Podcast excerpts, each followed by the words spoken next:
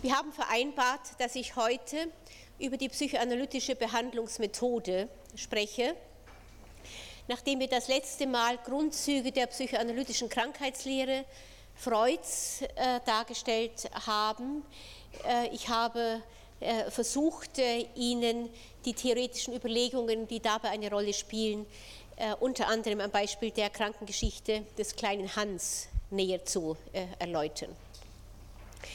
Jetzt nun in einer Vorlesung darzustellen, was die psychoanalytische Methode ist, ist schwieriger, als Sie vielleicht denken, weil es einmal Grundbegriffe der psychoanalytischen Methode gibt, die ich hier in relativ ungeordneter Form einfach an die Tafel geschrieben habe, also wenn Sie beschreiben sollen, was eine psychoanalytische Methode ist, würde es im Wesentlichen um diese Begriffe gehen, auf die ich dann äh, auch äh, gleich noch näher eingehen werde. Äh, das ist die eine Ebene. Die andere Ebene äh, ist, dass die Psychoanalyse sich seit den ersten Anfängen Freuds, äh, der Sie erinnern sich vielleicht nach 1897, äh, dann versucht hat, äh, die Fantasien seiner Patientinnen und Patienten zu erkunden, mehr äh, als unmittelbar nach realen Traumen zu suchen äh, und die Patientinnen und Patienten dabei aufgefordert hat, sich hinzulegen, damit sie möglichst entspannt sind und auch nicht dauernd im Vis-à-vis -vis mit ihm. Diese Couch-Regel dient sicherlich unter anderem auch der Entlastung des Analytikers dass er äh, angefangen hat, im Rahmen seiner damaligen Triebtheorie, die ich Ihnen dargestellt habe, die psychoanalytische Methode zu entwickeln.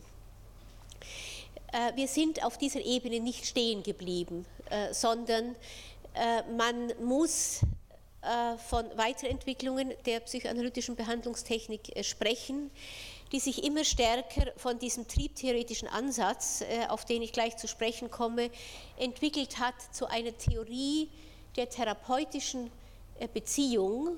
Ich glaube, dass es äh, keine andere psychotherapeutische Methode gibt, die mittlerweile ein derart, eine derartig ausgefeilte Theorie der therapeutischen Beziehung anbieten kann.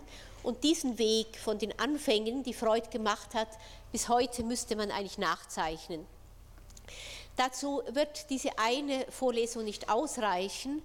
Ich habe mir deshalb vorgenommen, dass ich Ihnen in einem ersten Schritt die Grundbegriffe der Psychoanalyse einfach erläutere, in einem zweiten Schritt kurz eingehe auf die technischen Schriften äh, Freuds, die so etwas zusammen wie ein Lehrbuch äh, der psychoanalytischen Methode darstellen und in einem dritten Teil Ihnen dann wenigstens im Ansatz noch zu zeigen, wie die Weiterentwicklungen äh, der psychoanalytischen Behandlungstechnik sind.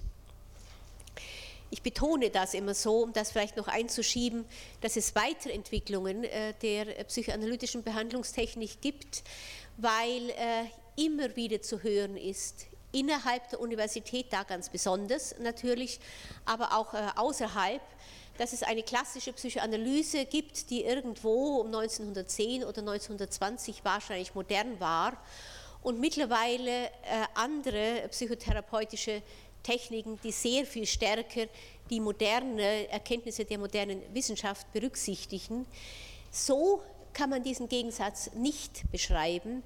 Äh, es gibt Weiterentwicklungen auch der psychoanalytischen Theorie und insbesondere der psychoanalytischen Behandlungsmethode, die man eigentlich einbeziehen müsste, wenn man äh, bestimmte psychotherapeutischen Schulen miteinander vergleicht, dass das immer noch nicht äh, geschieht, kann unter Umständen oder auch daran liegen, dass Psychoanalytiker diese Weiterentwicklungen äh, wenig nach außen vertreten.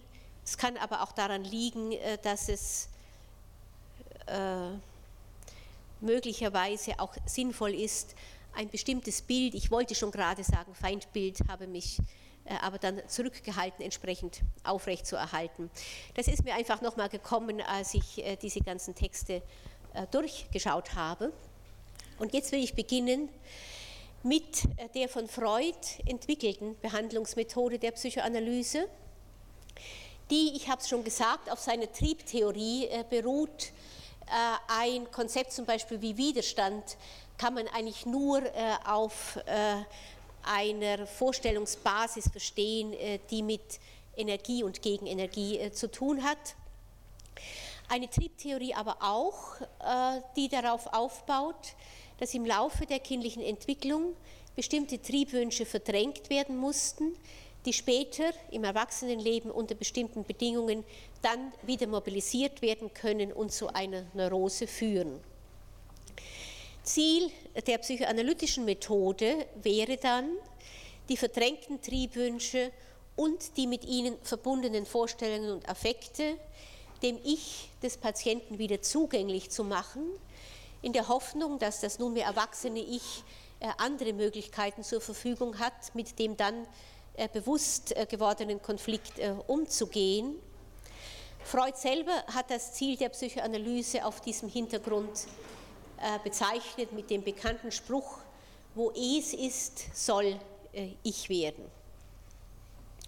Vielleicht kann ich auch hier am Rande sagen, dass es einen ähnlichen Ausspruch von Sandler äh, gibt. Äh, Sandler, ein englischer äh, Analytiker, der versucht hat, die Freudsche Theorie in verschiedenen Richtungen weiterzuentwickeln, der Freuds Ausspruch zitiert und dann bekennt, dass sein Ziel für eine psychoanalytische Behandlung eigentlich ein wenig anders beschrieben werden müsste äh, ich versuche es äh, auswendig zu zitieren, so gut es geht. Er sagt, äh, dass man am Ende einer Psychoanalyse seine unbewussten Wünsche, die positiven ebenso wie die negativen, kennengelernt hat und gleichzeitig gelernt hat, sich mit diesen Wünschen anzufreunden. Das ist was ganz anderes als der Verzicht, äh, von dem gleich noch die Rede ist. Ich habe es vorweggestellt, weil ich glaube, dass in jeder Analyse immer wieder die Frage im Vordergrund steht, wo geht es wirklich um Verzicht oder wo geht es darum, Verzicht heißt natürlich immer auch etwas aufgeben, jedenfalls wird es oft äh, oder ist der Begriff oft so gemeint. Und wo geht es darum, äh, wirklich sich mit einem freundlicheren Auge anzuschauen. Wie auch immer, Freud entwickelte seine psychoanalytische Methode und greift dabei auf ein Setting zurück, das er dann in mehreren Schritten weiterentwickelt hat.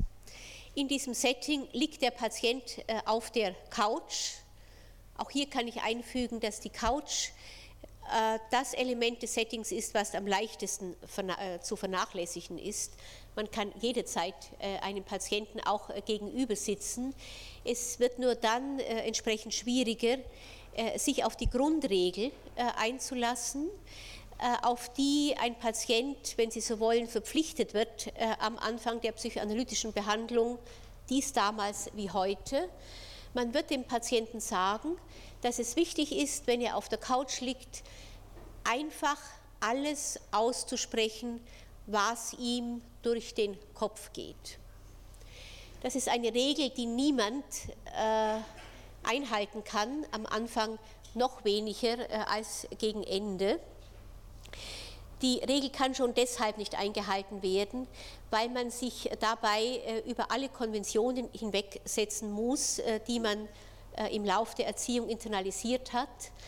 Man wird, wenn man die Grundregel befolgt, ja nicht nur alles äußern, was einem wichtig erscheint und was einen Zusammenhang zu haben scheint mit dem Symptom, wegen dessen man in die Analyse gekommen ist.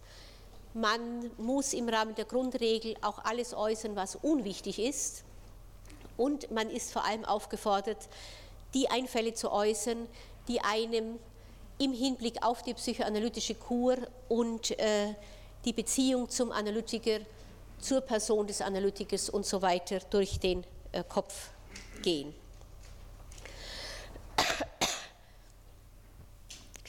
Dass äh, ein Patient früher oder später, es kommt darauf an, wie die Einfälle äh, beschaffen sind, nicht bereit ist, dieser Grundregel zu folgen, weil er in Kontakt kommt mit seinen Gefühlen von Scham, von Peinlichkeit, von Wut, was auch immer dann sich an die Oberfläche drängt, dürfte deutlich werden. Man sieht an diesem Beispiel, dass es im Rahmen der psychoanalytischen Behandlung neben dem Wunsch, äh, etwas äh, an dem eigenen Zustand zu verändern, mit dem man in Analyse äh, gekommen ist, immer auch etwas gibt, einen Widerstand, einen unbewussten Widerstand, wenn Sie so wollen, der auf die Aufrechterhaltung des Bestehenden drängt. Einen solchen Widerstand können Sie besonders gut natürlich beobachten, wenn jemand plötzlich schweigt auf der Couch und sie dann äh, allmählich zusammen mit dem Patienten erarbeiten können, dass es um peinliche Einfälle geht, die er äh, wegschiebt. Äh, der Widerstand äh, ist aber sehr viel äh, umfassender und hängt wahrscheinlich äh, mit der basalen Gegebenheit zusammen, dass jedes Gleichgewicht, auch jedes neurotische Gleichgewicht, wenn man es einmal erreicht hat, auch zu einer Beharrung tendiert dass es eine gewisse Energie braucht, um dieses äh, Gleichgewicht neu äh, herzustellen. Und dass man äh, in diesem Zusammenhang dann auf Wünsche, Forderungen, Ängste und so weiter trifft, mit denen man sich erneut auseinandersetzen muss und die man zum Teil dann vielleicht aufgeben muss, während äh, das Unbewusste an diesen Wünschen festzuhalten sucht. Widerstand aber äh, ist ein ganz zentrales Konzept der Psychoanalyse. Ich verwende es heute kaum mehr, weil es einfach der Vorstellung entstammt, dass da ein Wunsch nach Heilung ist und ein Widerstand. Also man muss das fast mit so einer Handbewegung untermauern, die sich der Heilung entgegenstellt sondern äh, ich würde zusammen mit den meisten Kollegen, die ich kenne, heute von einer Beziehung äh, sprechen und schauen, wie die Beziehung sich darstellt. Und eine Beziehung äh, ist das Wort Widerstand. Man kann das Wort Widerstand im Rahmen äh, einer Beziehungsdiagnose äh, relativ schwer handhaben. Es passt äh, irgendwo nicht in diesen neuen Kontext hinein.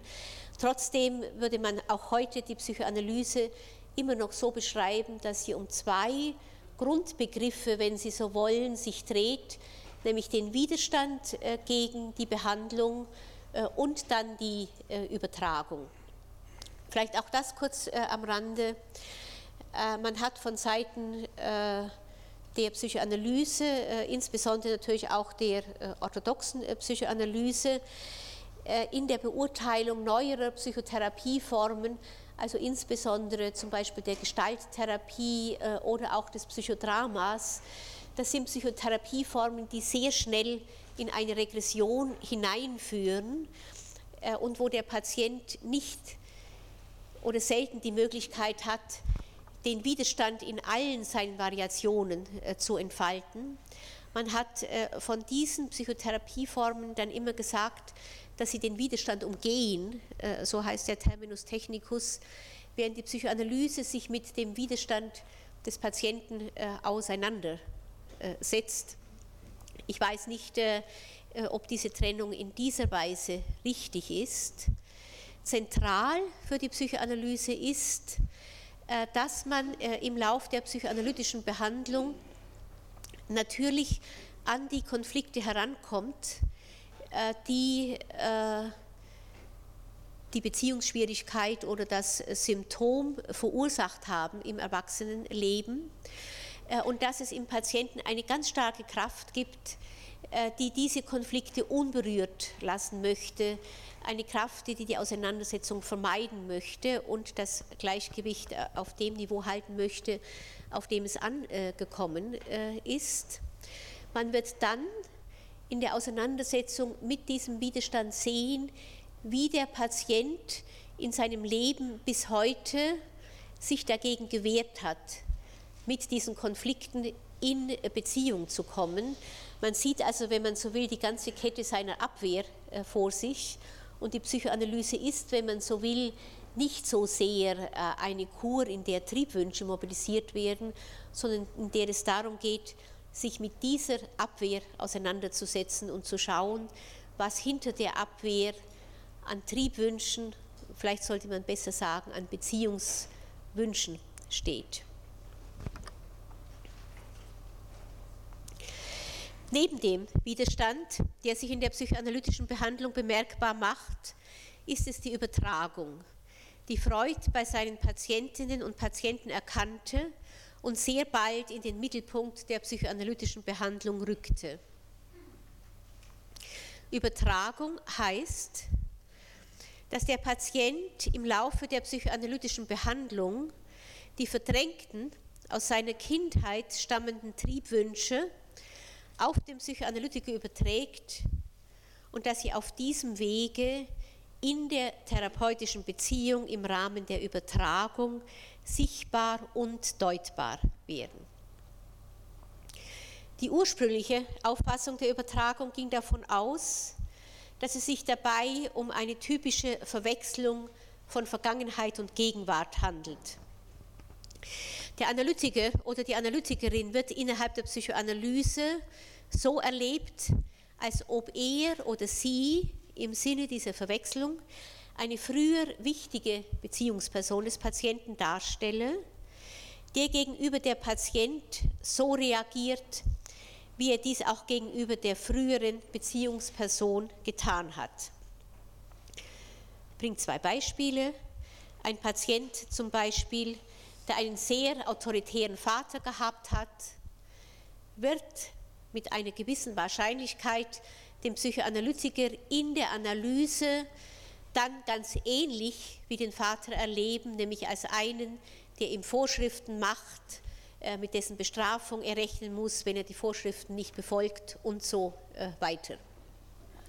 Nicht, das gibt dann zum Beispiel also eine typische äh, Behandlungskonstellation, wo der Analytiker oder auch die Analytikerin versucht, dem Patienten etwas Freundliches zu sagen äh, oder etwas zu deuten, was der Patient an Material bringt. Und der Patient kann nur erleben, dass es wieder eine Vorschrift ist oder wieder etwas, was der Analytiker besser weiß äh, als er äh, und so weiter. Und daraus ergeben sich dann natürlich bestimmte Interaktionen. Oder ein Patient, der in seiner Kindheit erlebt hat, dass seine Mutter unverhofft äh, aus seinem Gesichtskreis verschwand. Vielleicht ist sie gestorben. Äh, ein solcher Patient wird in der Psychoanalyse unbewusst wahrscheinlich damit rechnen, dass sich diese Katastrophe wiederholt und dann sehr viel äh, auf die Beine stellen, um die Analytikerin zu erhalten, sie zu schonen und so weiter. Ein anderer Patient kann eine Mutter gehabt haben, die sehr verführerisch war. Der Patient wird dann seine Analytikerin früher oder später in irgendeiner Form verführerisch erleben, wird wahrscheinlich auch, denn er hat äh, in der Kindheit natürlich auch diese Verführungsrolle äh, gelernt, selber entsprechend verführerisch zu sein, um die Analytikerin äh, zu diesem Verhalten zu provozieren und wird sich dann entweder von dieser Erfahrung fernhalten äh, oder aber äh, sie immer wieder äh, entsprechend zu provozieren, um sie dann vielleicht als Vorwurf auf die Analytikerin zurückzugeben oder wie auch immer. Das ganz kurz zu den beiden Begriffen Widerstand und Übertragung.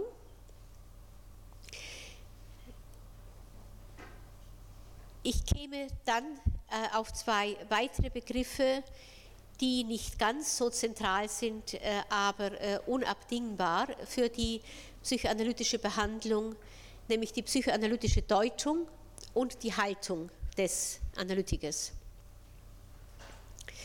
Als wichtige Elemente äh, gehören Deutung und Haltung des Analytikers zur psychoanalytischen Methode, wobei die Haltung des Psychoanalytikers vielleicht nochmals zu differenzieren wäre, jetzt auf dieser ganz groben Einteilungsebene, auf der ich mich jetzt bewege, äh, in eine freischwebende Aufmerksamkeit, mit der er dem Patienten zuhört, und in eine grundsätzliche Abstinenz.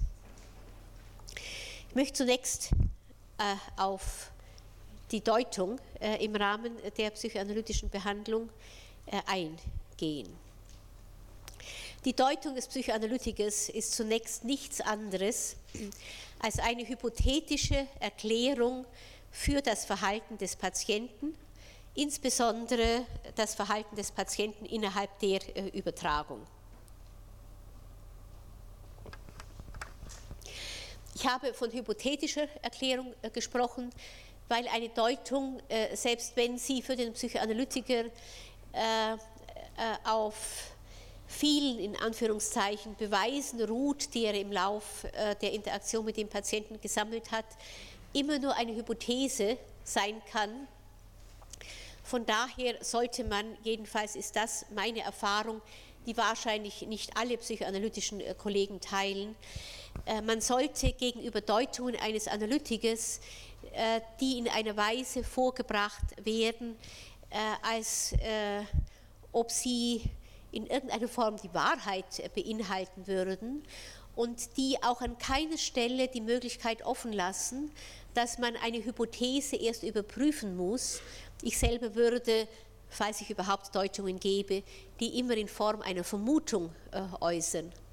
Solchen, ich nenne sie mal in Anführungszeichen, bestimmten Deutungen sollte man misstrauisch gegenüberstehen, denke ich. Äh, auch die Deutung hat, äh, Sie merken es schon an meinen Ausführungen, ein Stück weit ihren Stellenwert äh, geändert innerhalb der Psychoanalyse. Man sagt aber auch heute noch, dass es die Deutung ist, wir können vielleicht übersetzen, die Erklärungen, die sich innerhalb der therapeutischen Beziehung für das Verhalten des Patienten und die Beziehung, die er mit dem Analytiker eingeht, ergeben. Das Zentrum der psychoanalytischen Behandlung äh, sind, äh, an der man Abwehr, Widerstand, Übertragung äh, und so weiter dann erfahren kann. Grinsen, der ein bereits verstorbener, bekannter amerikanischer Psychoanalytiker ist, hat in einem Buch, das den berühmten Titel trägt, Theorie und Praxis der Psychoanalyse, sich äh, genauer damit auseinandergesetzt, äh, wie man sich eine Deutung vorstellen kann äh, und welche Schritte innerhalb der Psychoanalyse geschehen äh, müssen, damit äh, eine solche Deutung zum äh, Erfolg führt.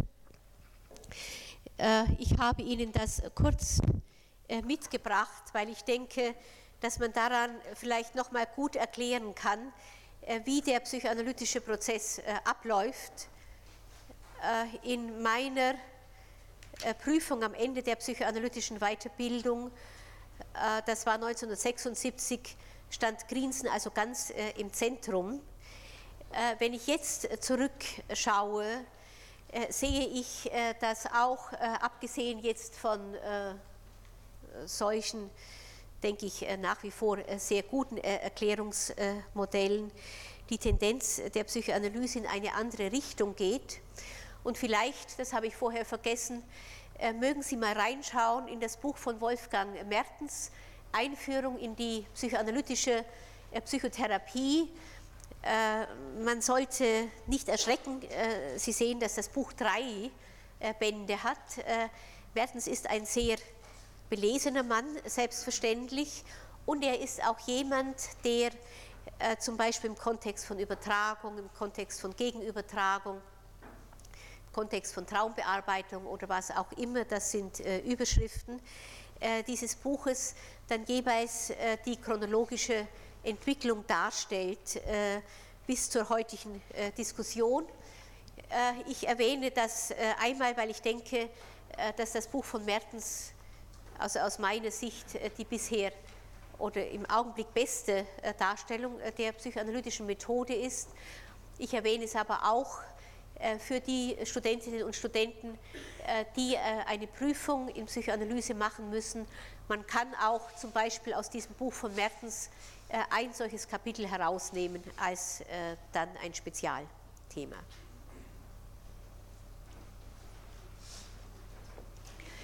Zurück zur Deutung. Grinsen geht davon aus, dass zur Deutung vier Elemente gehören, wenn Sie so wollen. Die Konfrontation, die Klärung, das Deuten und das äh, Durcharbeiten. Ich möchte Ihnen als erstes ein Beispiel für eine Konfrontation geben. Also das Ganze sind vier Schritte und auch die Reihenfolge ist hier nicht äh, beliebig.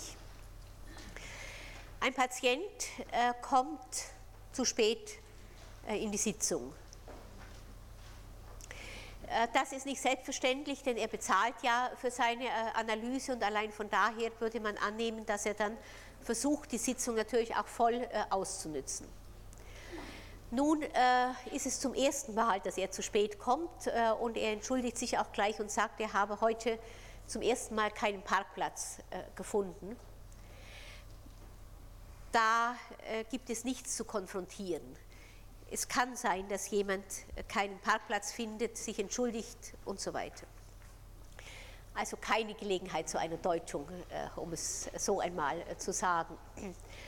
Wenn das Ganze nun aber innerhalb kurzer Zeit zum vierten Mal passiert, der Patient immer stärker außer Atem ankommt äh, und immer andere Gründe findet, warum es gerade heute nicht ging, dass er pünktlich kommt, dann würde man als Psychoanalytiker überlegen, dass das ein Verhalten ist, das einer Erklärung äh, bedarf, und zwar noch einer anderen Erklärung als die, die der Patient jedes Mal äh, liefert.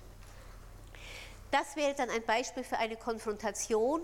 Konfrontation ist nichts anderes, als dass ein Psychoanalytiker, äh, ich sage das jetzt also sehr typisch, einen Satz sagt, der dann immer anfangen würde mit mir fällt auf, dass Sie jetzt schon zum vierten Mal zu spät äh, gekommen sind. Gleichzeitig merke ich am Schluss der Stunde, dass Sie immer noch viel mehr zu sagen haben, äh, als Sie in einer Stunde hier überhaupt loswerden äh, können. Es ist merkwürdig, dieser Gegensatz zwischen dem zu spät kommen und vielleicht der Schwierigkeit, Abschied zu nehmen. Sehen Sie das auch so? Das wäre die Konfrontation. Im Rahmen dieser Konfrontation muss man äh, mit dem Patienten eine Übereinstimmung darüber herstellen, äh, dass es etwas zu erklären gibt. Damit wären wir schon äh, dann beim nächsten Schritt bei der Klärung. Man würde dann, wenn der Patient sagt, ja, also mir fällt das selber auf, mir ist es schon peinlich, ich weiß nicht, warum ich zu spät komme und trotzdem immer wieder passiert es mir. Dann käme man zur Klärung man würde dann schauen, was dem Patienten einfällt zu seinem zu spät kommen. Der Analytiker könnte seine Vermutungen vielleicht sagen. Äh, und im Zusammenhang äh, mit dem Material, was dann kommt, was sich an der Grundregel orientiert, könnte der Psychoanalytiker zu einer Hypothese kommen, äh, was die Einfälle, die der Patient bringt, miteinander verbindet ist die gleiche Arbeit, wie man sie auch bei der Traumdeutung macht, immer zu schauen, wie könnte äh, ein Text lauten, hinter dem manifesten Text eine unbewusste Fantasie, die geeignet ist, die verschiedenen, oft ganz heterogenen Einfälle des manifesten Textes zu erklären. Wenn der Analytiker eine solche Idee hat, würde sie dem äh, Patienten mitteilen. Das wäre dann die Deutung. Eine Deutung, die auf einer rein intellektuellen Ebene äh, sich äh, abspielt, ist keine Deutung, sondern allenfalls äh, Bestandteil eines interessanten Gespräches. Denn worauf die Deutung zielt, sind ja Konflikte, die einmal verdrängt wurden, weil sie für den Patienten mit Angst, mit Schuld und so weiter verbunden waren. Und man wird von daher an diese Konflikte nicht herankommen, ohne auch diese Gefühle von Angst und Schuld äh, mit zu berühren. Also eine Deutung, die den Patienten wirklich emotional berührt, wird etwas wie Angst, Schuld, Schmerz, also einen intensiven äh, Affekt äh, berühren. Das ist ein Beispiel einer Einsicht, wobei Einsicht eben leider ein ganz kognitiver Begriff ist und die Einsicht eigentlich äh, aber sich auf einem stark äh, affektiven Niveau abspielt.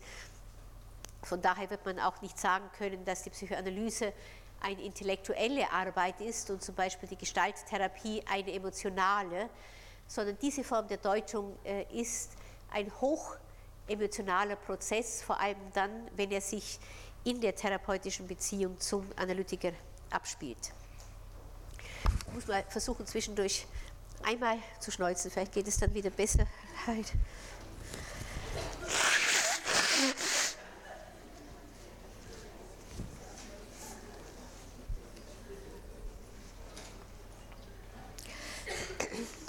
Was nach der Deutung kommt, wäre dann im vierten Schritt das Durcharbeiten, keine Einsicht allein, ganz gleich, äh, ob nun eher kognitiv oder eher emotional, bewirkt eine Verhaltensänderung. Äh, ich habe es häufiger gesagt, wenn ein Patient in die Sprechstunde kommt und sagt, ich möchte eine Analyse machen, weil ich verstehen will, wie bestimmte Dinge in meinem Leben, an denen ich jetzt leide, zustande äh, gekommen sind, dann habe ich äh, nach längerer Zeit, wo diese Frage immer wieder aufgetaucht ist, einmal einem Patienten gesagt, wenn Sie das wissen wollen, dann unterhalten wir uns eine halbe oder vielleicht auch eine Dreiviertelstunde und dann kann ich Ihnen mit großer Wahrscheinlichkeit sagen, was die Ursachen ihres Verhaltens sind. Das lernt man in der Psychoanalyse, dass man aus einer Anamnese zumindest erste Hypothesen folgen kann. Äh, die dann als Erklärung für das jetzige Verhalten dienen. Ich äh, habe dann gesagt, äh, dass sich das wahrscheinlich relativ schnell machen ließe, wenn das das Anliegen des Patienten ist. Ich sage, was machen Sie aber dann, wenn Sie wissen, wie es zustande gekommen ist? Und dann fängt die eigentliche Konversation erst an. Dann ist die Frage, was mache ich? Äh, mit der Erinnerung an meine Kindheit und der Art und Weise, wie ich diese Kindheit äh, mit dem, was ich erinnert habe, mit dem, was ich vergessen habe, in, bisher in einen Sinnzusammenhang äh, eingeordnet habe und wie kann ich, jetzt bin ich aber schon wieder in der Gegenwart, auch in der Gegenwart der Psychoanalyse, innerhalb der Psychoanalyse andere Verhaltensweisen erlernen, und andere Vorstellungen äh, entwickeln äh, als die, die es mir bisher nicht erlaubt haben, mein Leben anders als in der Form, in der ich jetzt zu Ihnen gekommen bin, äh, aufzubauen.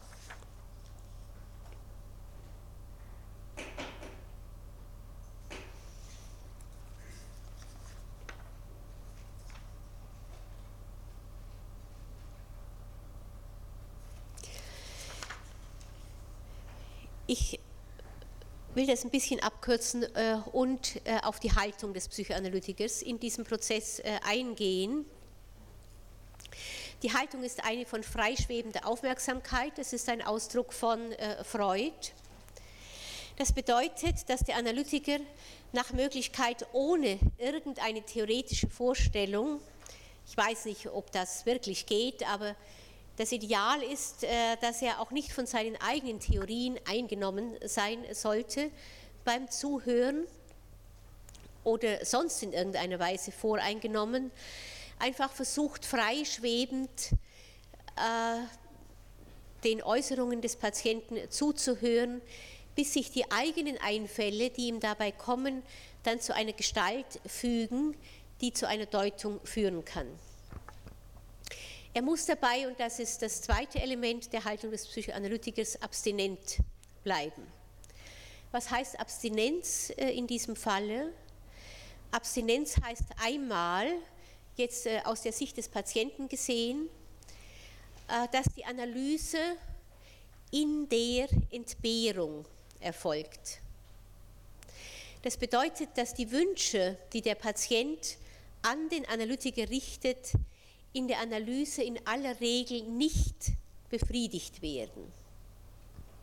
Sie sollen erkannt werden, sie sollen bearbeitet werden, man soll sich mit ihnen auseinandersetzen, man kann auf sie verzichten, man kann sich mit ihnen anfreunden, wie ich vorher äh, gesagt äh, habe, aber man kann sie nicht befriedigen, denn befriedigen äh, und bearbeiten sind zwei äh, ganz verschiedene äh, Ebenen und beides zusammen wird nicht möglich sein. Das heißt nicht, um an der Stelle vielleicht ein Beispiel zu bringen, dass die Vorstellung der Abstinenz des klassischen Analytikers vielleicht bisschen zurechtrückt. Das heißt nicht, dass man jetzt zum Beispiel, wie das in Psychoanalytikerwitzen natürlich äh, immer wieder vorkommt, jede Frage des Patienten sofort mit einer Gegenfrage beantworten, beantwortet. Nicht? Äh, der Patient äh, sagt zu mir als Analytikerin, wie geht es Ihnen heute? Ich höre, Sie sprechen irgendwo durch die Nase, sind Sie vielleicht erkältet? Und ich sage dann, was fällt Ihnen ein zu dieser Frage? Nicht?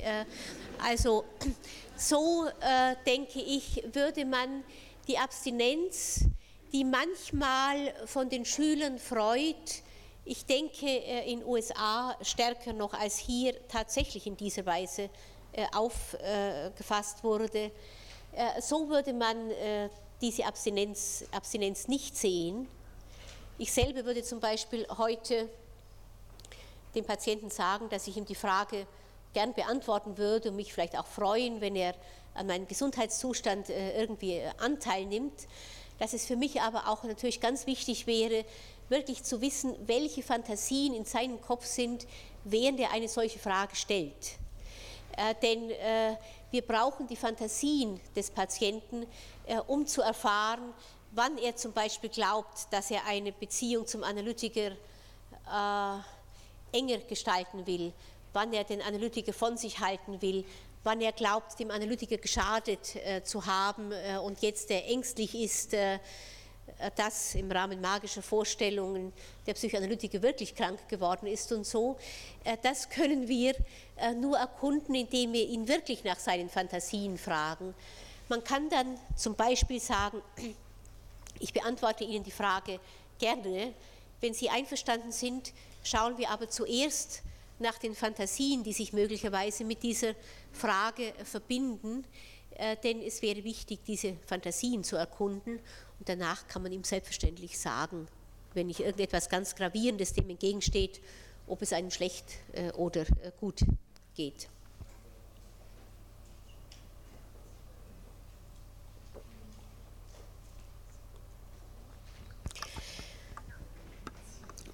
Abstinenz heißt gleichzeitig, dass auch der Psychoanalytiker äh, in der Analyse nicht seine eigenen Triebwünsche äh, befriedigen darf.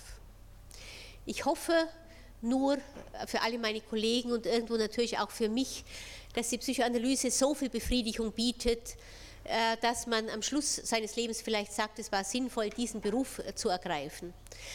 Aber alles, was stark mit eigenen Triebwünschen des Analytikers zusammenhängt. Äh, man denkt äh, in dem Falle natürlich insbesondere an sexuellen äh, Missbrauch. Man kann aber vielleicht auch an eine überfürsorgliche mütterliche Haltung denken, aus der heraus dann in der Regel eine Psychoanalytikerin, aber nicht immer, den Patienten mit Ratschlägen zudeckt, so wie das dann in der Regel die eigene Mutter auch schon gemacht hat und der Patient nicht in der Lage ist, seine eigenen Möglichkeiten wirklich zu erforschen. Äh, das wären äh, Elemente, äh, in denen der Analytiker sich in irgendeiner Weise selber im weitesten Sinne befriedigen möchte in der Psychoanalyse. Das darf nicht geschehen, denn der Patient muss eine Sicherheit haben, die das psychoanalytische Setting schützt.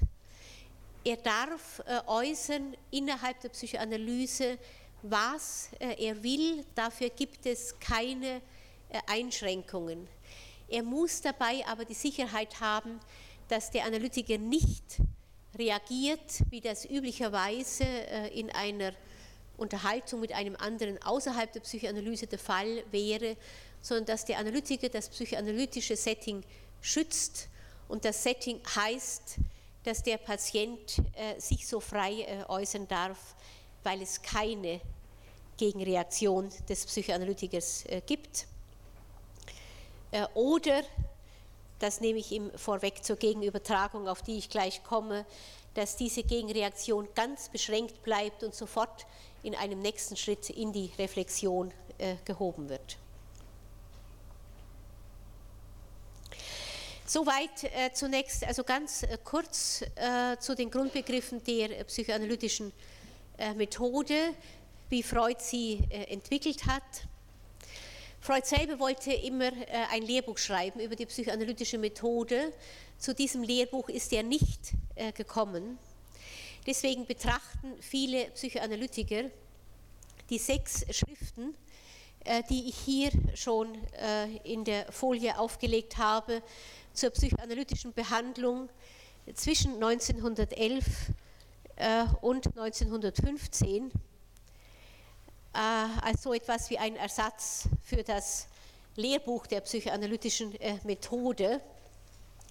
Und vielleicht gehe ich kurz darauf ein, damit Sie vielleicht auch ein bisschen sehen, wie Freud diese Begriffe verwendet hat und ich kann dann vielleicht auch noch das eine oder andere dabei äh, präzisieren. Über die erste der hier aufgeführten Schriften, die Handhabung der Traumdeutung in der äh, Psychoanalyse, haben wir bereits ausführlich gesprochen. Die lasse ich also beiseite. Die zweite Schrift, 1912 erschienen, heißt Zur Dynamik der Übertragung. Freud definiert in dieser Schrift nochmals die Übertragung und zeigt, wie sie in den Dienst des Widerstandes gestellt werden äh, kann. Darüber haben wir schon gesprochen.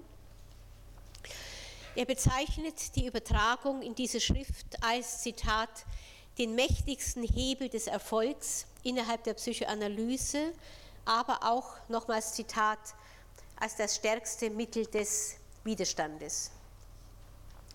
Warum kann die Übertragung zu einem Widerstand äh, werden? Äh, jeder Mensch, so Freud, äh, hat es schwer, seine verpönten Triebwünsche gerade jenem Menschen gegenüber einzugestehen, dem diese Wünsche gelten.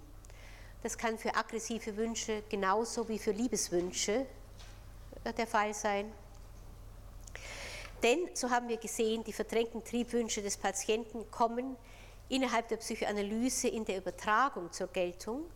Das heißt, sie gelten dem Analytiker. Dies gilt, ich habe es gesagt, für die positive ebenso wie für die negative äh, Übertragung. Und es ist gleich schwierig, äh, einem Analytiker zu sagen, dass man ihm den Tod wünscht oder vielleicht schon ausfantasiert hat, äh, wie man diesem Wunsch Nachdruck verleihen könne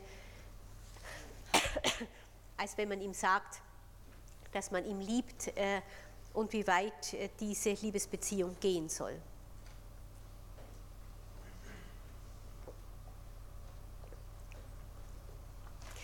Die Heilung der Neurose, so Freud, erfolgt durch die Auflösung der Übertragung, in der die neurotischen Wünsche des Patienten Gestalt gewonnen haben. Wenn um das äh, aus dieser Schrift hier kurz hervorzuheben, von einer Übertragungsneurose die Rede ist, dann ist genau dieses Phänomen gemeint. Übertragungsneurose heißt, dass die neurotischen, verdrängten Wünsche des Patienten, die zum Entstehen eines neurotischen Symptoms geführt haben, sich innerhalb der psychoanalytischen Behandlung auf den Analytiker richten und dort nach Befriedigung verlangen.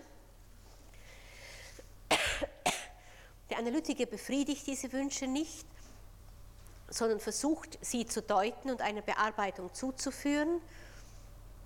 Ziel ist die Auflösung dieser Übertragung, die man auch als Übertragungsneurose bezeichnet, weil sie sich innerhalb der psychoanalytischen Behandlung entwickelt.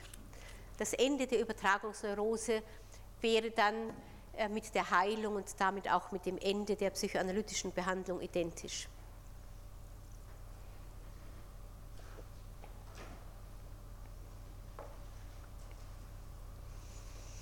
In der dritten behandlungstechnischen Schrift 1912 Ratschläge für den Arzt bei der psychoanalytischen Behandlung gibt Freud eine Reihe von Regeln, die sich für ihn als zweckmäßig erwiesen haben. Die will ich hier nicht im Einzelnen äh, aufführen. Im Sigmund Freud Institut gab es mal eine Arbeitsgruppe, die alle diese Regeln äh, zusammengestellt und auch noch ein bisschen ausgeweitet hat, äh, aus, nach meinem Eindruck. Die Regeln gehen davon aus, dass der Analytiker sich freischwebend auf die Mitteilungen des Patienten einstellen solle, keine längeren Notizen machen, den Patienten auch nicht erziehen wollen und auf die Einlade, äh, Einhaltung der analytischen Grundregel äh, achten. Äh, manche Psychoanalytiker sagen zum Beispiel auch heute noch, dass man in der psychoanalytischen Behandlung kein Tonband äh, mitlaufen lassen darf, weil das elementar den psychoanalytischen Prozess äh, störe. Andere haben dabei überhaupt keine Hemmung. Ich selber glaube, dass das sehr viel stärker von der Haltung des Analytikers zu dem Tonband abhängt als von irgendetwas anderes. Berühmt ist in dem Zusammenhang Freuds Ausspruch, dass der Analytiker für den Patienten ein Spiegel sein solle. Zitat, der Arzt soll undurchsichtig für den Analysierten sein und wie eine Spiegelplatte nichts anderes zeigen, als was ihm gezeigt wird. Zitat Ende. Damit soll erreicht werden, dass in der Übertragung ausschließlich die Probleme des Patienten sichtbar werden und nichts von der Person des Psychoanalytikers die Übertragung in irgendeiner Weise beeinträchtigt. Erst sehr viel später, etwa ab 1950, wurde immer deutlicher, dass es eine solche reine Spiegelhaltung gar nicht geben kann und dass wir es innerhalb der psychoanalytischen Behandlung immer mit einer Beziehung zu tun haben, während äh, in dieser Spiegelmetapher natürlich noch die Idee ist, dass der Patient so etwas wie ein Objekt ist, das es zu erkennen äh, gilt und der Spiegel also nur das zurückspiegelt, äh, was der Patient hineingibt in den Spiegel. Heute weiß man aus eigenen Krankengeschichten, dass sogar Freud selber die hier beschriebene therapeutische Abstinenz immer wieder verlassen hat.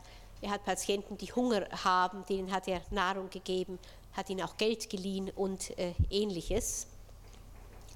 Grundsätzlich geht er aber von der Vorstellung eines Arztes aus, der er ja war, deutlicher noch von der Vorstellung eines Chirurgen, der bei der Vornahme einer Operation nicht durch eigene Affekte beeinträchtigt werden sollte.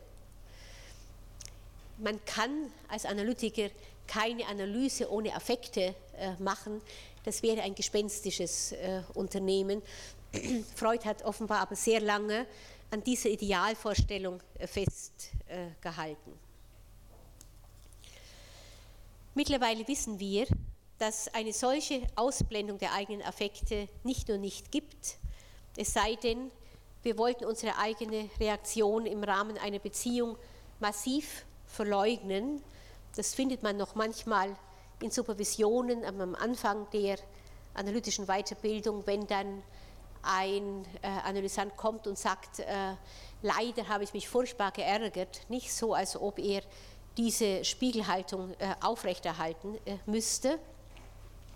Ich glaube, ich werde noch zeigen können, dass die Affekte des äh, Analytikers, die man auch seine eigene Gegenübertragung äh, nennen würde, heute ein ganz maßgebliches Instrument sind für die Beurteilung der therapeutischen Beziehung äh, in einer bestimmten äh, Situation. Ganz kurz aber noch äh, zunächst zu den Arbeiten hier 1913, die Einleitung der Behandlung. Hier geht es nochmal um alles, was mit dem Patienten zu vereinbaren ist. Ich habe die Arbeiten auch daraufhin durchgeschaut, was vielleicht noch wichtig sein könnte, was ich hier hineinbringe. Es gehören dazu also zum Beispiel die Möglichkeiten einer Probetherapie, Vereinbarungen über Geld und Zeit, die Mitteilung an den Patienten, so freut, dass die Therapie länger als ein halbes Jahr dauern wird. Heute geht man zumindest bei der orthodoxen Psychoanalyse von sehr viel längeren Zeiträumen aus die Mitteilung, dass man über die Psychoanalyse nicht mit anderen reden sollte, also das Verbot von sogenannten Nebenanalysen. Freud steht äh, ausdrücklich dazu, ich äh, kürze das jetzt äh, etwas, dass man auch dazu stehen sollte, schon äh, bei der Vereinbarung einer Psychoanalyse, dass man ein Honorar fordere und sich nicht in dem Zusammenhang als Menschenfreund aufzuspielen. Er sagt, ich meine, es ist doch würdiger und ethisch unbedenklicher, sich zu seinen wirklichen Ansprüchen und Bedürfnissen zu bekennen, als, wie es jetzt noch unter Ärzten gebräuchlich ist, und eben wahrscheinlich nicht nur äh, unter Ärzten, darum sage ich es hier, den uneigennützigen Menschenfreund zu agieren, dessen Situation einem doch versagt ist und sich dafür im Stillen über die Rücksichtslosigkeit und die Ausbeutungssucht äh, der Patienten zu grämen oder laut darüber zu schimpfen. Die letzte Arbeit, nein, die vorletzte Arbeit äh, geht über äh, das Durcharbeiten, worüber wir schon gesprochen haben, dass die Einsicht allein keine Veränderung bewirkt, was viele von Freuds Kollegen zu dieser Zeit offenbar angenommen haben. Eine Arbeit, die also insbesondere auch der Ermutigung der Kollegen dient, dass ihre Deutung nicht sofort Wunder bewirkt haben. Auf die letzte Schrift gehe ich etwas ausführlicher ein, äh, weil sie, äh, wie man dem Titel ansieht, Bemerkungen äh, über die Übertragungsliebe enthält und Freud in dieser Schrift die Übertragungsliebe als eine häufig vorkommende Komplikation im Verlauf des psychoanalytischen Prozesses äh, darstellt. Ich gehe davon aus, dass auch Sie äh, gespannt sind, äh, vielleicht äh, auf diesen Aspekt der Psychoanalyse. Deshalb äh, hier ein etwas längeres Verweilen. Zitat Freud. Ich meine den Fall, dass eine weibliche Patientin Freud spricht nur von Patientinnen in dem Zusammenhang. Insofern ist auch ganz klar nicht, dass es hier darum geht, dass männliche Analytiker sich ein Stück weit äh, schützen müssen äh, vor der Versuchungssituation, die zustande kommt äh, oder sehr oft zustande äh, kommen kann in einem solchen psychoanalytischen Prozess. Das heißt nicht, dass sich nicht auch äh, männliche Patienten äh, in weibliche Analytiker verlieben Offenbar geschieht das aber seltener äh, und sehr oft äh, in einer etwas abgewandelten Form. Mittlerweile hat man viele Untersuchungen äh, gemacht, so in den letzten 15 Jahren über geschlechtsspezifische Übertragungen. Und man sieht unter anderem, dass männliche Patienten sich allein deshalb sehr oft, keinesfalls immer, aber sehr oft nicht so intensiv verlieben in eine äh, Psychoanalytikerin äh, und das Ganze sehr viel mehr außerhalb der Psychoanalyse äh, in anderen Beziehungen ausagieren, weil es offenbar schwierig ist für einen Mann, sich in eine Frau zu verlieben mit Fantasien, die dann dazugehören, die gleichzeitig in einer autoritären Rolle ist. Das ist für die weibliche Patientin natürlich überhaupt nicht so. Dem männlichen Analytiker wird die Autorität äh, zugestanden äh, und je mehr er diese, also im positiven Sinne, äh, Autorität seiner Rolle ausfüllt, desto liebenswerter ist er auch. Freud sagt also, ich meine den Fall, dass eine weibliche Patientin uns durch deutliche Andeutungen erraten lässt oder es direkt ausspricht, dass sie sich wie ein anderes sterbliches Weib in den sie analysierenden Arzt verliebt hat. Zitat Ende. An dem Auftreten einer solchen stürmischen Liebesforderung habe, so Freud, der Widerstand unzweifelhaft einen großen Anteil. Freud warnt deshalb den Analytiker ausdrücklich davor, diese Verliebtheit als wirkliche Verliebtheit in die eigene Person misszuverstehen. Sie müsse ernst genommen und analysiert werden, ist aber, so Freud, eine Übertragung wie andere auch und Sie erinnern sich, dass wir vorher bereits von der Übertragung als von einer Verwechslung von Vergangenheit und Gegenwart äh, gesprochen haben. Das würde dann bedeuten, dass die Liebesgefühle oder die Verliebtheitsgefühle der Patientin ursprünglich in der Kindheit einer anderen Person gegolten haben und nun in der Analyse wiederbelebt werden. Der Analytiker sozusagen mit, meistens mit dem Vater der Kindheit verwechselt wird, in Anführungszeichen. Ich zitiere nochmal Freud. Man führe das Argument, dieses Argument, von dem ich gerade gesprochen habe, gegen die vermeintliche Echtheit dieser Liebe, die die Patientin natürlich beteuern wird, auf und dass sie keinen einzigen neuen Zug an sich trage, sondern Wiederholung früherer, auch kindlicher Reaktionen sei. Nochmal weiter Zitat. Mit einem erforderlichen Maß an Geduld gelänge es dann, mit einer ermäßigten Verliebtheit die Arbeit äh, fortzusetzen. Hier beziehe ich mich auf Mertens, da das, der das noch äh, ausführlicher dargestellt hat.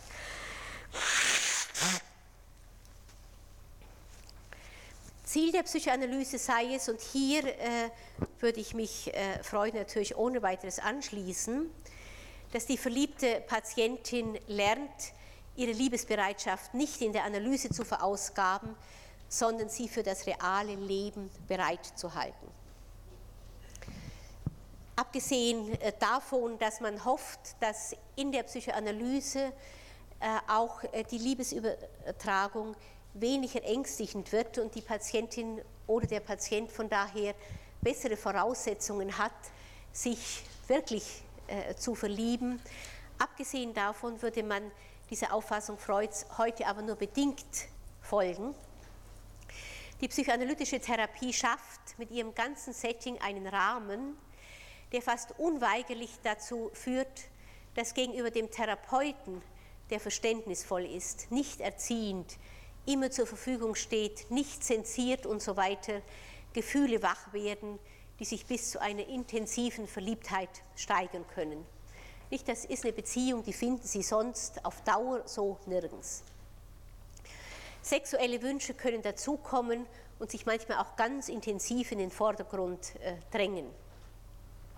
Von Übertragungswiderstand in dem Zusammenhang spricht man dann zum Beispiel, wenn äh, ein Patient oder eine Patientin also ganz massiv äh, sich in diese sexuellen Fantasien hineinbegibt, äh, unter dem unbewusst oder mit dem unbewussten Ziel, äh, jetzt zu verfolgen, dass der Analytiker diesen Fantasien nachgibt, um sich nicht äh, auf andere, sehr viel störendere Materialien einlassen zu äh, müssen.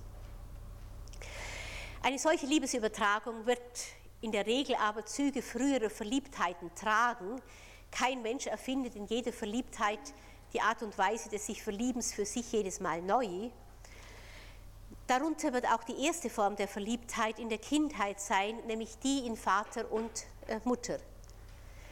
Die Verliebtheit in der Psychoanalyse wird darüber hinaus auch all das mit beinhalten, was im realen Leben bisher dazu geführt hat, eine solche Beziehung zu verhindern.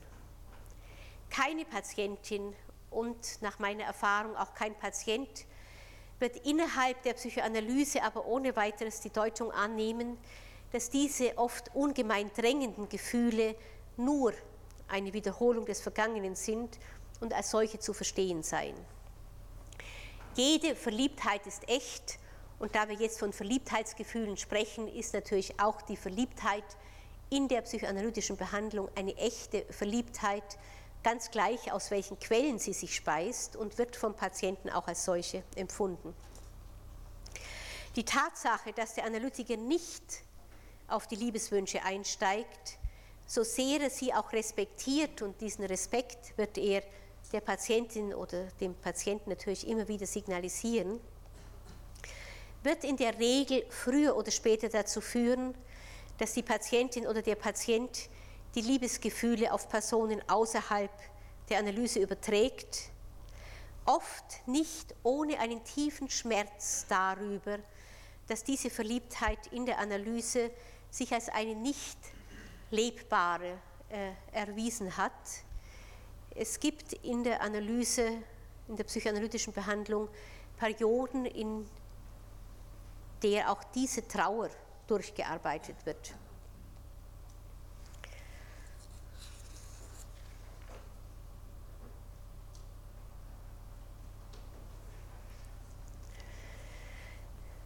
Vielleicht sage ich zur Übertragungsliebe sonst nur, dass die Patientinnen und Patienten sie unter anderem auch deshalb äh, so ungern äußern, weil sie immer wieder sagen, dass das eine Situation ist, die man einem Patienten kaum zumuten darf. Er soll über seine Gefühle sprechen. Der Analytiker tut das in aller Regel äh, nicht. was man aber dem Patienten sagen kann. Und man sollte es sagen, wenn man dahinter auch wirklich eine Überzeugung verbirgt, dass die Analyse aber auch ein Setting darstellt, in dem man anders als in allen anderen Beziehungen, auch Liebesbeziehungen, auf die Fantasien, die mit der Verliebtheit zusammenhängen, eingehen kann und sie aussprechen und kennenlernen, ohne die Sorge zu haben, damit den Analytiker wirklich zu äh, vertreiben oder eben zu einer Gegenreaktion zu veranlassen. Damit möchte ich äh, die äh, Freudschen Schriften und das, was Freud in den Schriften zwischen 1911 und 1915 zur psychoanalytischen Behandlung gesagt hat, abschließen und Ihnen in der Zeit, die noch verbleibt, ein bisschen äh, Einblick geben darin, äh, wie man heute die psychoanalytische Behandlung durchführt, in der all diese Elemente wiederkehren. Eine psychoanalytische Behandlung, die aber heute sehr viel stärker als früher eine Beziehungsanalyse ist.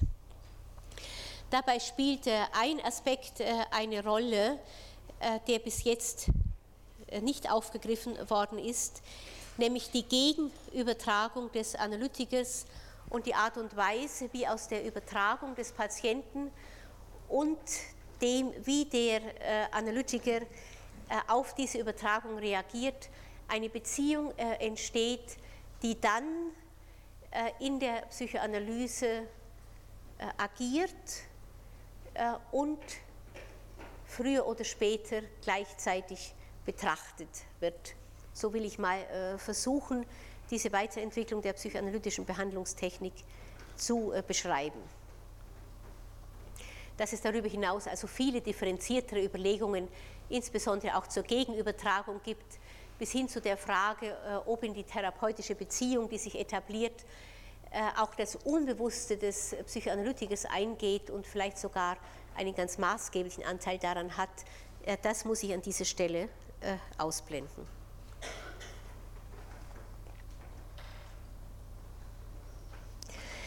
Äh, Freud hat, äh, darauf bin ich, glaube ich, eingegangen, die Gegenübertragung des Analytikers immer als einen Störfaktor betrachtet, etwas, was man durch eigene Analyse also so weit erforschen müsse, dass es einen in der psychoanalytischen Behandlung, die man selber durchführt, dann nicht mehr stört. Zum ersten Mal hat äh, meines Wissens Paula Heimann 1950 äh, diese Gegenübertragung äh, in einem neuen Licht dargestellt. Sie geht davon aus, dass die Fiktion vom Idealiter Neutralen durch die Übertragungsangebote des Patienten nicht irritierbaren Analytikers wirklich eine Fiktion sei und hob ausdrücklich den Wert der Gegenübertragungsreaktion des Analytikers für das Verständnis der Probleme des Patienten hervor. Aus dieser Feststellung entwickelte sich über viele Schritte dann eine Theorie der Gegenübertragung, die eng mit der Übertragung des Patienten verflochten ist und natürlich auch äh, eng mit Vorstellungen der psychoanalytischen Objektbeziehungstheorie, die also äh, äh, in erster Linie darauf aus ist zu schauen, was ein Patient in der Frühzeit seines Lebens in der Interaktion mit einem anderen an Beziehungsrepräsentanzen verinnerlicht hat, die er jetzt benutzt, äh, um daraus die Beziehungen in seinem Erwachsenenleben äh, entsprechend zu gestalten und zu steuern. Wenn man das im Hinterkopf hat, also die psychoanalytische Objektbeziehungstheorie und die Idee der internalisierten Beziehungsrepräsentanzen, dann äh, sieht man, dass der Patient äh, im Lauf der psychoanalytischen Behandlung diese Beziehungsrepräsentanzen, und das können ja ganz verschiedene sein, auf den Analytiker äh, projiziert. Nicht, wenn man davon ausgeht, dass jede Beziehungsrepräsentanz also zwei Elemente hat, äh, man selber in der Beziehung und ein Gegenüber, ein Objekt, also Selbst und Objekt, wenn Sie so wollen, dann muss ein Teil der Beziehungsrepräsentanz entweder das, was man als Kind selber war, oder das Objekt, dem man als Kind gegenüberstand, auf den Analytiker projiziert werden. Und der Analytiker reagiert dann aus der ihm dabei angesonnenen Rolle. Also zum Beispiel als verbietender Vater, verführende Mutter oder was auch immer. Das können Sie nicht verhindern, selbst wenn Sie es wollten. Sie merken plötzlich, jetzt habe ich was gesagt, verdammt nochmal, wenn ich das jetzt, äh, was ich ja nicht mehr unbedingt machen muss, äh, einem Supervisor äh, vorstellen würde, dann würde der sagen, da sind Sie aber doch ganz schön verbietend gewesen. Die Supervisanten entschuldigen sich dann oft für eine solche Haltung und sagen, ich habe das erst im Nachhinein gemerkt. Man kann gar nicht anders, als eine solche Interaktion äh, erst im Nachhinein äh, bemerken. Und man wird dann schauen, was ist es äh, oder was ist die Beziehung, in die ich mit dieser Reaktion, also zum Beispiel einer verbietenden Reaktion, eingetreten bin, in welche Beziehung, so könnte man auch sagen, würde eine solche Reaktion passen. Man könnte dann zum Beispiel sagen, man bräuchte dazu sehr viel mehr Einzelheiten, aber man könnte dann zum Beispiel sagen, hier ist ein Kind, was über die Stränge schlagen will äh, und der Analytiker hat verbietend reagiert, so wie früher Mutter oder Vater verbietend äh, reagiert haben. Das ist also die internalisierte Beziehungsrepräsentanz des Patienten, die dieser nun, wenn Sie so wollen, innerhalb der psychoanalytischen Behandlung wie auf einer Bühne zur Darstellung äh, bringt. Das Bühnenmodell äh, ist verschiedentlich aufgegriffen worden, äh, um diese Art der psychoanalytischen Behandlung zu äh, beschreiben. Unter anderem von Tome und Kechele in äh, ihrem Lehrbuch Psychoanalytische Psychotherapie das Bühnenmodell äh, ist dabei von Habermas äh, übernommen. Äh, ich möchte Ihnen das gern vorlesen aus Tome und Kechele, weil ich denke, dass es eine sehr gute Schilderung ist, aus der heraus man sieht, dass man es heute also nicht mehr mit etwas zu tun hat, was man als Deutung von Triebwünschen ansehen würde. Rituell, sagen Tome und Kechele, befinden sich beide, nämlich Analytiker und Patient, gleichzeitig auf der Bühne und im Zuschauerraum.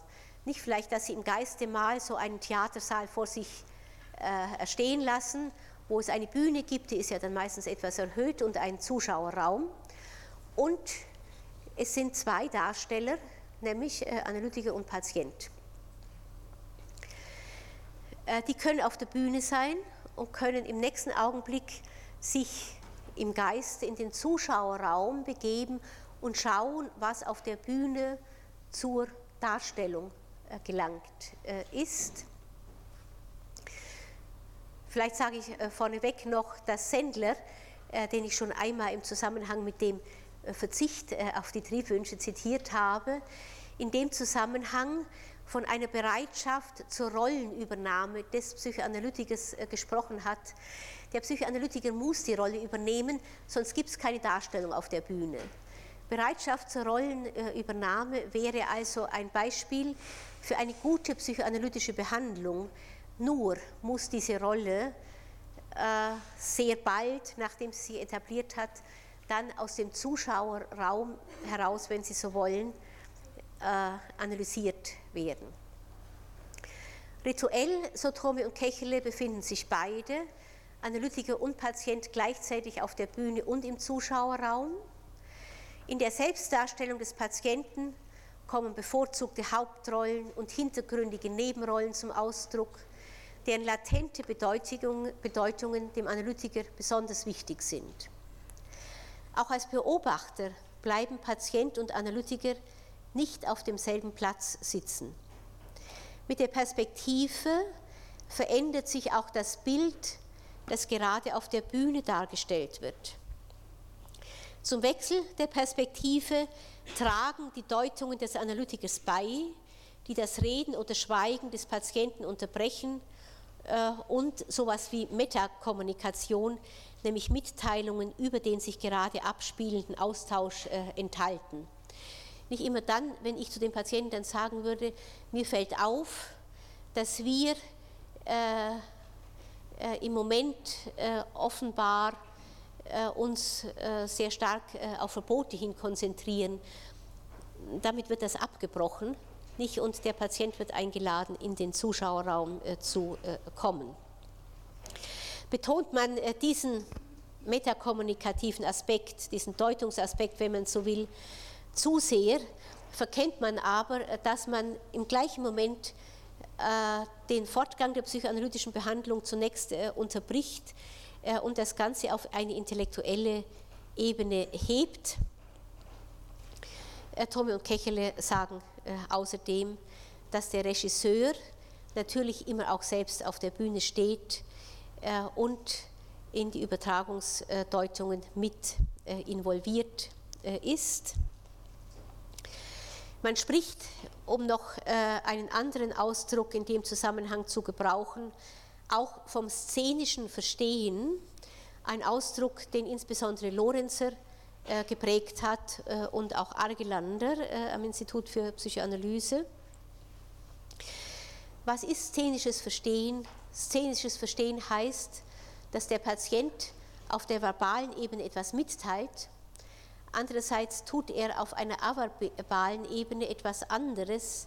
Er inszeniert nämlich seinen Konflikt und zwar inszeniert er den Konflikt dann, wenn es ihm nicht möglich ist, ihn in Worten darzustellen.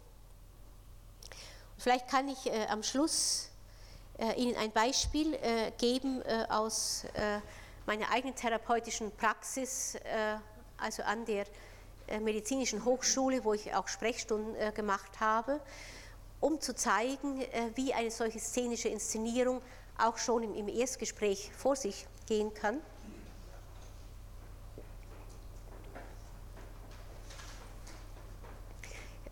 wo mir selber zum ersten Mal wirklich klar geworden ist, wie sinnvoll es ist, jenseits dessen, was ein Patient mitteilt, auf die eigenen Gefühle zu achten. Denn sie können äh, eine solche Inszenierung nicht verstehen, wenn sie nicht wissen, was beide Beteiligten fühlen. Das ist ein so anderer äh, Gesichtspunkt als das, was gerade Ärzte, also innerhalb ihrer Ausbildung, äh, lernen, äh, nämlich sich selbstmöglich herauszunehmen äh, und was, wie ich vermute, zum Beispiel auch Verhaltenstherapeuten äh, in ihrer Ausbildung lernen, sich möglichst stark äh, auf die Probleme des Patienten einzustellen. Das hier ist wirklich äh, anders als die Verhaltenstherapie. Und es gibt Probleme des Patienten, von denen ich glaube, dass sie mit dieser Art der Methode und möglicherweise nur mit dieser Art der Methode angegangen werden können was keinesfalls für alle Probleme eines Patienten natürlich gilt. Ich wollte das Beispiel bringen äh, einer Patientin, äh, die, ich weiß gar nicht genau, entweder mit einer massiven Depression oder äh, mit einer äh, Angstsymptomatik, also in die polyklinische Sprechstunde äh, kam äh, zu mir. sie war dann eine von vier Patientinnen, die man an einem Vormittag oder Patienten, die man an einem Vormittag äh, empfangen konnte.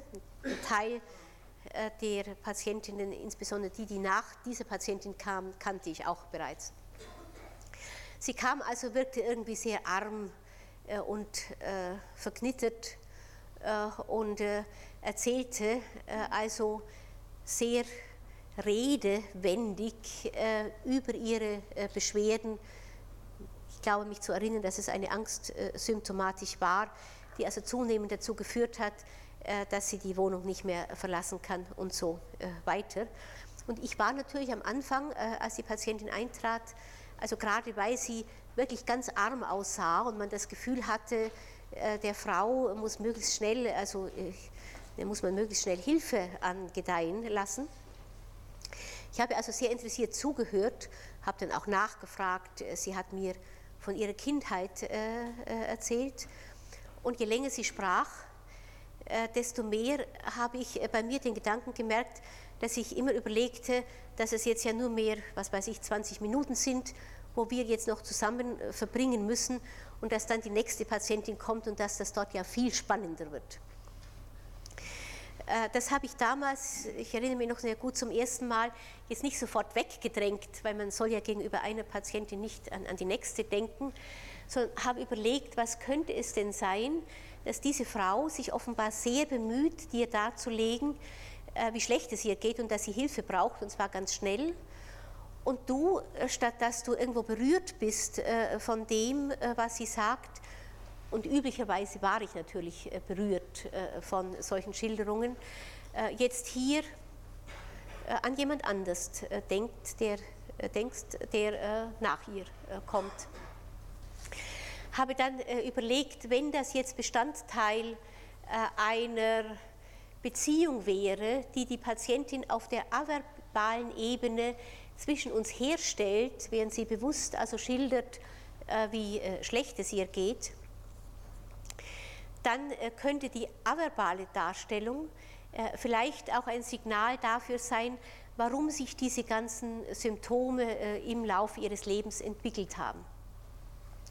Ich habe dann überlegt, äh, welche Beziehungsrepräsentanz das sein könnte, bin davon ausgegangen, was die Regel ist, äh, äh, dass ich in der Rolle einer Mutter war in diesem Kontext, die offenbar einem Kind dann zuhörte, das schilderte, wie es ihr schlecht geht und dabei aber im Geiste sich ganz woanders hin bewegt und die Schilderungen der Patientin also gar nicht wirklich äh, ernst nimmt, sondern an etwas anderes denkt, was spannender äh, ist. Ich habe dann überlegt, dass äh, möglicherweise die Patientin, die einige Geschwister hatte, äh, ältere äh, Geschwister, schon sehr früh in ihrem Leben eine solche Erfahrung äh, gemacht hat, dass es ihr nicht gelungen ist, die Mutter wirklich für sich zu gewinnen und dass sie das allenfalls tun konnte, indem sie äh, über irgendwelche Beschwerden klagte, die sie dann natürlich auch tatsächlich äh, entwickelt hat, äh, dass sie darüber äh, aber nur dann sowas wie äh, medizinische Betreuung von der Mutter äh, bekam und keine wirkliche Zuwendung. Als ich soweit dann gekommen war mit meiner Überlegung, habe ich äh, gedacht, äh, dass ich äh, der Patientin das sage. Ich habe dann gesagt, mir geht, während Sie Ihre Beschwerden schildern, durch den Kopf, dass es möglicherweise in Ihrem Leben immer wieder so gewesen ist, dass Sie für etwas, was sehr wichtig war, beim Gegenüber äh, keinen wirklichen Zuhörer gefunden haben und dass das vielleicht schon bei ihrer Mutter so war, der sie eher mit ihren, äh, deren Interesse sie allenfalls noch mit ihren Beschwerden äh, gewinnen konnten, nicht aber mit all dem, was ihnen als Kind durch den Kopf ging und was sie eigentlich mitteilen wollten. Und es war zu meiner Überraschung so, dass die Patientin also da sofort anfing zu weinen und sagte, genau das äh, äh, ist es, äh, was äh, mein Leben bisher also so gestaltet hat, dass ich immer das Gefühl hatte, ich sei irgendwo im Abseits äh, und äh, dass ich mich nicht wirklich hineingeben kann in Beziehungen, weil das Signal des anderen früher oder später immer ist, dass das nicht interessant ist, was ich sage und so weiter. Damit hat man jetzt aber dann äh, den, den weiteren Verlauf des Gespräches, der dann überhaupt nicht mehr langweilig war, natürlich auf einer ganz anderen Ebene, äh, nämlich äh, bei der Frage, was es so schwierig war, die Mutter für sich zu gewinnen. Vielleicht ist die Mutter selber depressiv äh, gewesen und konnte sich gar nicht wirklich einstellen. Was es heißt, sich dann äh, trotz dieser ganz ungünstigen Bedingungen äh, in einer Kindheit so weit zurechtzufinden, dass man jetzt als erwachsene Patientin hier sitzt und von jemand anders Hilfe holen kann äh, in einer Situation, die offenbar zu schwierig war, als dass man alleine damit zurechtkommt. Und wie es gehen kann, also man wird natürlich dann auch schauen, was die Patientin an Signalen immer wieder aussendet, dass der andere erfährt, dass das Ganze, was sie verbal so drängend schildert, in Wirklichkeit nichts ist, was man äh, ernst nehmen sollte. So aber würde auch eine psychoanalytische Behandlung äh, vor sich gehen, wobei, und das ist das Letzte, was ich hier noch sagen wollte, für mich aber mit das Wichtigste vielleicht, die Behandlung sich auf das Hier und Jetzt konzentriert. Ich bin äh, in diesem äh, Erstinterview, was ich gerade beschrieben habe, zwar auf die Mutter der Patientin eingegangen, aber nur weil ich gesehen habe, was in der Beziehung im Hier und Jetzt sich zwischen uns abspielt und dass der Konflikt, den die Patientin wahrscheinlich mit der Mutter hatte, offenbar einer ist, der weiterwirkt bis heute und zu den Beschwerden geführt hat, die die Patientin im Hier und Jetzt hat. Man wird deshalb keinesfalls äh, in einer Psychoanalyse heute dann, wenn sich das in der Übertragung herstellt, also ein Phänomen, wie ich es zum Beispiel gerade beschrieben habe, oder Gefühle des Ärgers äh, im Analytiker äh, oder Gefühle auch der Verliebtheit vielleicht oder was weiß ich, dann nicht denken, um Gottes Willen, jetzt gehe ich mal ganz schnell hin zu Vater und Mutter, die sind weit weg und vielleicht schon lange tot. Und äh, an diesem Beispiel können wir das, was jetzt hier und aktuell ist, abarbeiten, sondern ein Analytiker, der sein Geschäft versteht, wird den Konflikt da lassen, wo er hingehört, nämlich im Hier und Jetzt und wird die Biografie des Patienten heranziehen, um dem Patienten zu zeigen, warum er sich heute äh, mit bestimmten Schwierigkeiten herumschlagen muss äh, und was es heißt, äh, was er vielleicht auch neu lernen muss in der Beziehung, damit er sich anders verhalten kann. Aber keinesfalls wird die therapeutische Beziehung vom Hier und Jetzt in die Vergangenheit gehen und dann hält man sich, also ich übertreibe das jetzt, also drei Jahre in der Vergangenheit auf, Während zum Beispiel die Verhaltenstherapie im Hier und Jetzt versucht, die Symptome zu beseitigen. Konflikte in der Kindheit sind nur dann interessant, wenn sie im Hier und Jetzt, und das heißt in den aktuellen wichtigen Beziehungen von heute weiter äh, wirken. Und es gibt, äh, das vielleicht auch noch als Hinweis, interessante Untersuchungen äh, aus USA von Weiß äh, und Weiß, die die psychoanalytische äh, Behandlung insgesamt äh, auffassen als jetzt aber in Anführungszeichen eine Probetherapie, nicht so wie Freud meinte, dass man eine Probetherapie machen könne, um zu sehen, ob der Patient von den Deutungen des Analytikers äh, profitieren kann, sondern als eine Probetherapie, in der der Patient, der ja gesund werden möchte, innerhalb der Therapie ausprobiert, wie verlässlich die Beziehung im Hier und Jetzt zu seinem Analytiker ist, dass er sich erlauben kann, nach so langer Lebenszeit oft andere äh, als die gewohnten äh, Mechanismen äh, auszuprobieren, äh, um sich mit einem bestimmten Konflikt äh, auseinanderzusetzen und dabei nicht allein äh, gelassen zu werden. Der Wiederholungszwang, wenn Sie so wollen, von dem die Psychoanalytiker sehr oft sprechen, ist dann nicht nur ein Zwang, äh, der ein inneres Diktat äh, anzeigt. Das bedeutet, dass man immer wiederholen muss, wo man selber doch bewusst so gerne anders agieren möchte, sondern wo auch gezeigt wird, wie in dem Wiederholungszwang drinne ist immer wieder die erneute Frage, kann ich bei dir, in dem Fall jetzt bei dir Analytiker, und in der Beziehung äh, zu dir äh, etwas anderes äh, versuchen, als ich es bisher gewohnt war. Und die therapeutische Beziehung würde in diesem Kontext dann die korrektive therapeutische Erfahrung vermitteln, mit vielen Irrtümern, mit vielen Ängsten, mit vielem, was man überwinden muss im Laufe einer Beziehung, aber eine korrektive therapeutische äh, Beziehung, in der es darum geht, äh, etwas in sich verlässlich zu etablieren, was dann auf andere Beziehungen übertragen werden kann.